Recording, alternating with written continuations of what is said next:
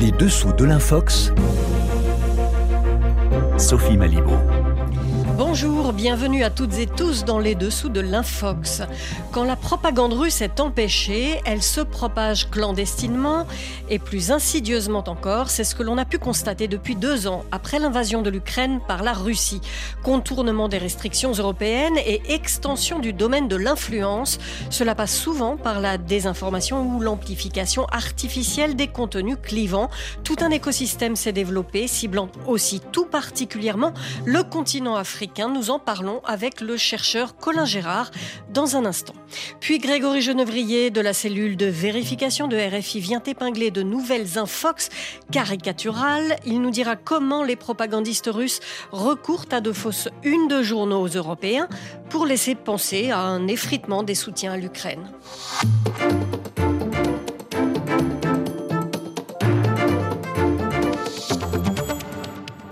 Bonjour Colin Gérard. Bonjour. Vous êtes chercheur à l'Institut français de géopolitique et au Centre Géode, partenaire de cette émission, spécialiste de la stratégie d'influence russe. Merci de nous avoir rejoints dans ce studio RFI ce vendredi. Nous sommes tout juste à la veille des deux ans de la grande invasion lancée par la Russie en Ukraine. Et vous avez observé à la loupe euh, la restructuration de la stratégie d'influence russe depuis cette euh, offensive du 24 février 2022. Alors comment est-ce que ce conflit s'est répercuté dans l'espace médiatique? On se rappelle que très vite, les Européens ont voulu agir contre la propagande de guerre et les Russes se sont adaptés. Oui, en effet, c'est vrai que dès le début euh, de l'invasion du territoire ukrainien, le, 24 février 2022, cette invasion a, eu des conséquences hein, sur cet écosystème, ce dispositif d'influence informationnelle russe. Vous avez mentionné donc des, blocages européens. Dès le 2 mars 2022, l'Union européenne a décidé de suspendre et de bloquer la diffusion des médias transnationaux d'État russes RT Sputnik dans tout le territoire de l'Union européenne. Donc cette décision euh, bah, a entraîné la fermeture de certaines antennes locales de RT Sputnik. Euh, on pourrait prendre l'exemple de Sputnik France, hein, la société de production euh, Sputnik qui était basée à Paris a été placée en liquidation quelques mois après la mise en place des sanctions. RT de son côté a subi une hémorragie d'employés. Hein. on est passé de 150, 170 employés à 120. Et donc il a fallu pour ces médias transnationaux russes mettre en place des stratégies pour soit se maintenir ou soit contourner les sanctions qui ont été mises en place par l'Union européenne. Juste en deux mots, on va revenir sur euh, la fonction de ces médias. Enfin, ce sont ce qu'on appelle des médias d'État, à la différence de médias publics mm-hmm. qui ont une certaine indépendance dans les démocraties occidentales. Mm-hmm. C'est pas la même chose. Non, c'est pas la même chose. Et effectivement, RT et Sputnik euh, aimaient se, comparer à RFI, France 24 ou la, BBC ou Deutsche Welle. La différence fondamentale est qu'il y, a, y a une vraie intervention euh, sur le contenu éditorial produit par ces deux médias de, de la part de l'État. On sait que Margarita Simonian, la directrice du groupe RT et la rédactrice en chef de Rossiya Sevodnia, la maison mère de Sputnik, est extrêmement proche d'Alexei Gromov, hein, qui est un des vice-directeurs de l'administration présidentielle russe. Et on sait que voilà, RT et Sputnik ont toujours diffusé des récits, des contenus euh, et des messages euh, directement téléguidés de la part du Kremlin, tout en s'en défendant évidemment. C'est vraiment la, voix de Vladimir Poutine, puisqu'on la voit elle-même recevoir des fleurs euh, des mains même de Vladimir Poutine. On l'a vu, on l'a vu recevoir des fleurs de, la part de Poutine pour les, les, 10 ans de, la chaîne RT en 2015. Il pouvait y avoir encore certains contenus avant le début de la guerre qui étaient, disons, factuels. Hein. on a vu RT, Sputnik reprendre certains, certaines dépêches de l'AFP. Mais ce qui est très intéressant, c'est que dès le déclenchement de l'invasion de l'Ukraine, le caractère propagandiste des contenus produits par ces, deux médias transnationaux, qui existaient déjà avant, est vraiment devenu omniprésent. Euh, je pense notamment à Sputnik, deux jours avant la guerre, qui tournait encore en dérision toutes les accusations occidentales selon lesquelles l'invasion de l'Ukraine était imminente. Donc ça, vraiment, il y a vraiment un, tournant dans la stratégie éditoriale de ces deux médias, ce caractère propagandiste beaucoup plus débridé qu'avant.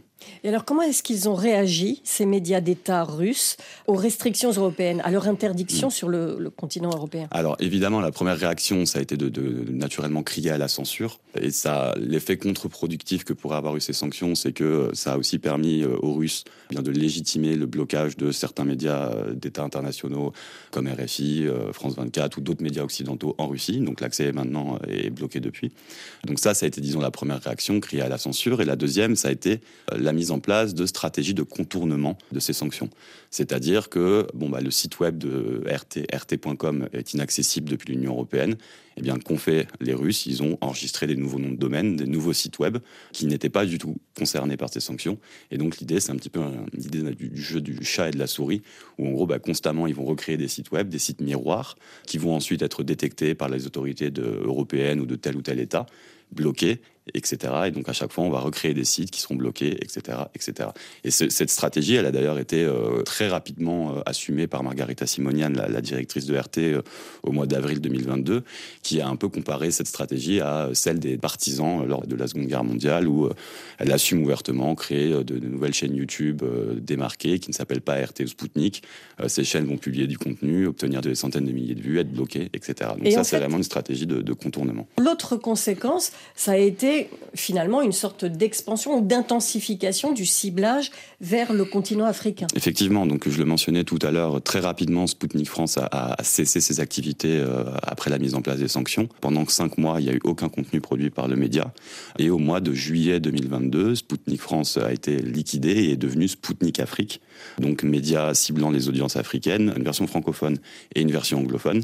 Et c'est quelque chose qu'on une tendance, disons, qu'on retrouve aussi avec RT. Les dirigeants de TV Novosti la maison mère de RT, avait annoncé, avant même le début de la guerre en janvier 2022, leur intention d'ouvrir une antenne RT Afrique, euh, soit au Kenya, soit en Afrique du Sud, d'ici à la fin de l'année 2022. Aujourd'hui, euh, ce n'est toujours pas le cas pour euh, diverses raisons, notamment budgétaires, mais il y a vraiment cette volonté de toucher de plus en plus les audiences africaines. Et alors justement, concernant le continent africain et notamment euh, l'Afrique subsaharienne francophone, il y a tout un écosystème là de, informationnel russe qui a commencé à exister avant même l'entrée en guerre en Ukraine. Mais comment ça a évolué? Alors il y a deux choses. La première, c'est que avant même le début de la guerre, les médias transnationaux russes avaient compris l'intérêt de cibler les audiences africaines. Ce qui s'est fait, ce qui s'est mis en place, ce sont des partenariats entre ces deux médias, entre ces agences russes et des médias locaux, notamment ben, en Côte d'Ivoire, euh, au Sénégal, au Mali. Le partenariat le plus connu, je pense que c'est avec la chaîne de télévision euh, panafricaine Afrique Média, c'est une chaîne qui, euh, disons, est particulièrement perméable au contenu produit par l'écosystème d'influence russe. Donc on sait très bien que certaines opérations d'influence préparées depuis la Russie, qui ciblent le continent africain, passent désormais par Afrique Média. Et ce qui est intéressant, donc c'est ce partenariat qui a été signé, je crois, au mois de décembre 2022 entre RT et Afrique Média.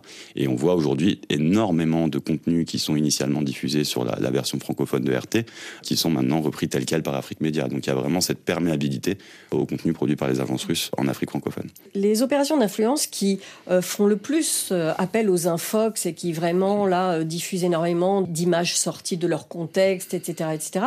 C'est souvent par des médias non officiels que ça passe. C'est ce qu'on a appelé à un moment donné la galaxie Prigogine. Qu'est-ce que ça devient tout ça depuis que finalement les activités de Prigogine ont été plus ou moins démantelées, puisque lui est même mort dans un crash d'avion après son espèce de rébellion contre euh, les autorités russes, puisqu'il y a eu une sorte de rivalité entre lui, ministère de la Défense et toute cette histoire. Qu'est devenu son écosystème en Afrique? L'écosystème euh, d'influence de cette galaxie Prigogine, hein, qui s'appelle d'ailleurs toujours le projet LARTA. Le projet LARTA, c'était donc le centre des opérations d'influence financé par Prigogine euh, et actif depuis Saint-Pétersbourg, qui ciblait initialement la Russie, l'Ukraine, puis l'Europe et depuis 2017-2018 le continent africain. On aurait pu penser que bon, bah, ce projet LARTA, cet écosystème d'influence non officiel, allait être totalement démantelé après la rébellion que vous avez mentionnée et encore plus avec la mort de Prigogine. Ce, ce à quoi on assiste aujourd'hui, c'est bien une poursuite des activités du projet LARTA sur le continent africain. On pense notamment à certains avatars, hein, donc des, personnes fictives euh, qui disposent de plusieurs comptes sur les réseaux sociaux, sur Twitter, sur Facebook, qui ont temporairement cessé leurs activités euh, après la mort de Prigogine euh, le 23 août 2023. Et on a observé qu'à partir de septembre-octobre, eh certains de ces avatars ont repris leurs activités. Donc on sait que voilà, les activités de, de, cette galaxie sont encore, sont encore en cours. Maintenant, la question que tout le monde se pose, c'est qui finance? Euh, mm. qui finance ces activités-là.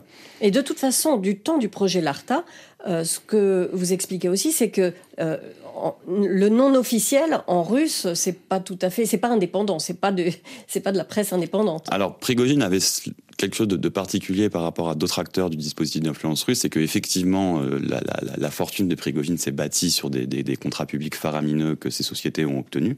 Euh, donc effectivement, son argent provient de l'argent de l'État, provient du système de corruption qui peut aussi y avoir en Russie, euh, mais il gardait une forme d'indépendance ou en tout cas une forme d'autonomie dans ses activités sur le continent africain. Prigogine, au-delà du projet Larta, il y avait évidemment le, le groupe Wagner.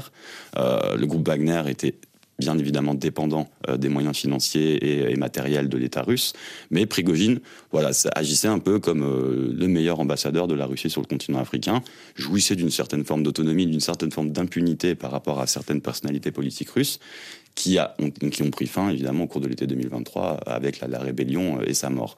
Mais euh, oui, oui, c'est c'était, je pense, oui, un, cas très particulier qui, qu'on, ne retrouvera probablement pas dans les prochaines années. Mais alors, ce qui perdure, sous quelle, euh, sous quelle supervision? Comment ça, comment ça fonctionne eh ben, aujourd'hui, cet écosystème C'est la grande question. C'est qu'on savait que le projet LARTA finançait des médias. Je pense notamment à la radio Lengo Songo euh, sur le, en Centrafrique, euh, Nouvelle Plus, euh, le potentiel centrafricain. Donc il y avait des médias qui avaient été créés de toutes pièces par le projet LARTA en parallèle de, de l'implantation du groupe Wagner en République centrafricaine.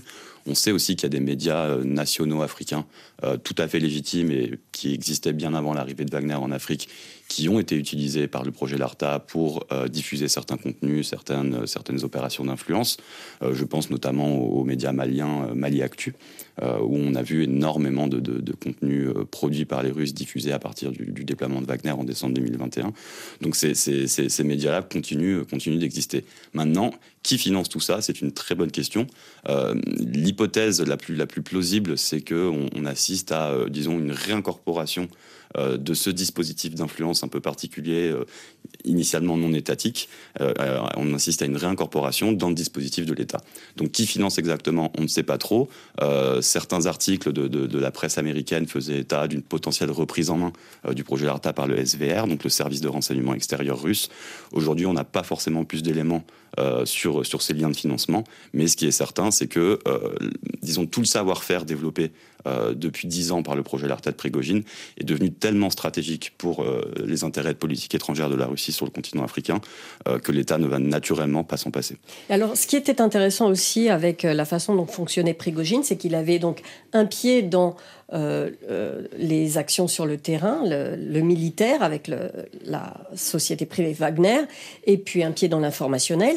Aujourd'hui, on retrouve un petit peu aussi cette cette sorte de dispositif avec ce qu'on appelle euh, l'African Initiative Tout à fait. Alors, initialement, vous l'avez mentionné, l'offre de, la galaxie Prigogine aux chefs d'État africains qui voudraient faire appel au groupe Wagner à l'époque, c'était bon, euh, moyennant euh, un accès à toutes vos ressources minières, euh, nous allons vous proposer une offre sécuritaire et une protection via le groupe Wagner, et surtout un appui informationnel à travers les activités du projet LARTA qui allait diffuser énormément de propagande sur les réseaux sociaux.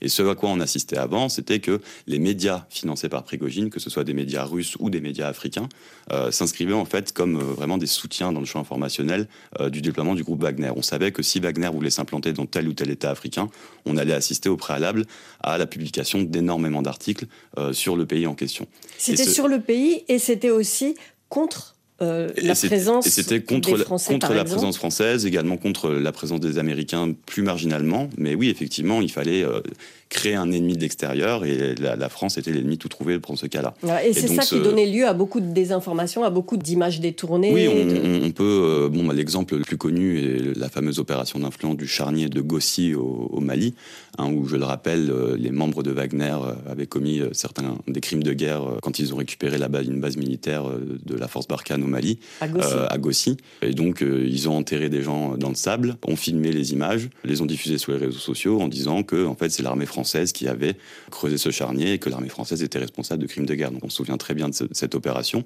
Mais donc ce, mode opératoire hein, d'avoir des médias qui vont préparer le déploiement de forces non officielles russes sur le continent africain, on le retrouve aujourd'hui avec donc l'African Initiative, qui est euh, à la base une association russo-burkinabé, donc euh, implantée à, à, Ouagadougou, et qui dispose également d'une agence de presse qui est dirigée par un certain Artyom Kouriev, qui se trouve être un agent du 5e service du FSB, donc le service fédéral de sécurité russe, qui est en charge de tout ce qui est euh, question d'information opérationnelle.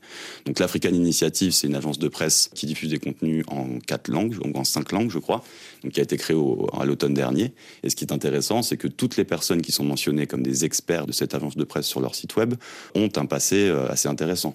On peut prendre par exemple le cas de euh, Ania Zamaraeva, qui se trouve être une ancienne chargée de communication et de relations presse au centre Wagner de Prigogine à Saint-Pétersbourg, qui était membre du projet Larta ou également un des journalistes, euh, je le dis entre guillemets, de cette agence, un certain Darko Todorovski, qui serait lui un des relais d'influence du GRU, le service de renseignement militaire russe, en Bulgarie.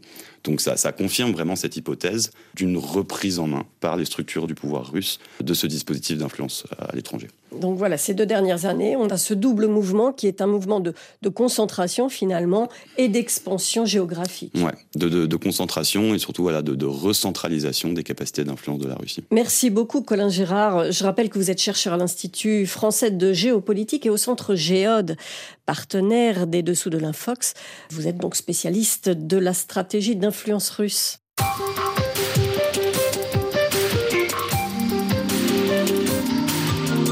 Retour en Europe sur le front russo-ukrainien à présent. Le conflit entre dans sa troisième année et la propagande ne faiblit pas comme on vient de le comprendre. Bonjour Grégory Genevrier. Bonjour Sophie. Le narratif russe joue sur la corde sensible des soutiens européens à l'Ukraine et vous avez repéré de nouvelles fausses unes de journaux, un procédé que l'on a déjà eu l'occasion de dévoiler ici. De fausses unes s'intéressant au changement à la tête de l'état-major ukrainien avec l'arrivée d'Alexander euh, Sirski en remplacement du très populaire Valéry Zalouzny. Oui, Alexander Sirski, caricaturé à la une de Charlie Hebdo le 14 février dernier. C'est ce que prétendent, images à l'appui, des internautes russophones sur les réseaux ces derniers jours. On y voit le nouveau chef de l'armée ukrainienne assis dans un cratère rempli de sang et de soldats ukrainiens démembrés. La scène se passe à Selidové, une ville proche de Donetsk, récemment bombardée par les Russes. Le titre à l'écriture sanguinolente critique Alexander Sirski, le présentant, je cite, comme un général cratère. Sauf qu'en réalité, euh, l'hebdomadaire français n'a jamais publié cette caricature, vous avez vérifié. Oui, et pour s'en rendre compte, il suffit d'aller sur le site internet de Charlie Hebdo. On cherche ensuite le journal, paru en kiosque le 14 février, pour tomber sur la couverture originale. Couverture dédiée non pas au chef de l'armée ukrainienne, mais à la suppression du droit du sol à Mayotte. Cette une a donc été euh, manipulée. La charte graphique, le prix, la signature du dessinateur, tout a été fidèlement reproduit à quelques exceptions près, puisque le numéro du journal et l'orientation du code barre euh, en bas de la couverture ne sont pas corrects. Alors, Alexander Sersky euh, n'est pas la seule victime de cette campagne de désinformation. Son prédécesseur, Valéry Zaloujny, est lui aussi pris pour cible. Cette fois, c'est le magazine satirique allemand Titanic qui a été détourné. La fausse une est une bande dessinée intitulée Le perdant prend sa retraite. On y voit le général Zaloujny dormir sur des cadavres ukrainiens, se laver avec un morceau de bras ou encore payer ses courses avec l'argent d'un soldat mort. Mais là encore, vérification faite, cette caricature n'a aucun rapport avec la couverture authentique du journal, qui ne fait même pas référence à l'Ukraine. Et quel est le but recherché dans la diffusion de ces infox? Eh bien, l'objectif premier, c'est de faire croire au peuple russe que la presse occidentale critique l'Ukraine et son commandement militaire. C'est pourquoi ces fausses unes de Charlie Hebdo et de Titanic ont d'abord été partagées en russe par des comptes de propagande très suivis sur Telegram. On peut par exemple citer le compte de la journaliste russe Olesia Lozeva. On les retrouve ensuite, ces fausses unes, publiées sur les réseaux sociaux dans différentes langues, ce qui permet de faire d'une pierre deux coups en manipulant aussi l'opinion occidentale. Et puis on le disait tout à l'heure, c'est pas la première fois hein, que la propagande russe fabrique des fausses unes de journaux. Non, ce genre de faux circule beaucoup depuis le début de l'invasion de l'Ukraine. RFI en a identifié plus d'une dizaine en ligne ces derniers mois. Souvent, ce sont d'ailleurs les mêmes journaux qui sont détournés, le français Charlie Hebdo, le turc Lehman ou l'espagnol El Jueves. Le but étant toujours de faire croire que les Occidentaux ne veulent plus soutenir l'Ukraine à coup d'infox. Merci Grégory Genevrier. Les dessous de l'Infox, c'est terminé pour aujourd'hui. Merci à Arthur Bon et Pauline Berthélémy pour la réalisation de cette émission. Merci aussi à nos invités et chroniqueurs dont vous pouvez retrouver les références sur le site internet de RFI. Et puis si vous tapez info vérif RFI dans un moteur de recherche, vous aurez accès à l'essentiel du travail de notre cellule de vérification de l'information. Je vous dis à la semaine prochaine et vous laisse en compagnie de Philippe Le Caplin et ses invités dans Accent du monde.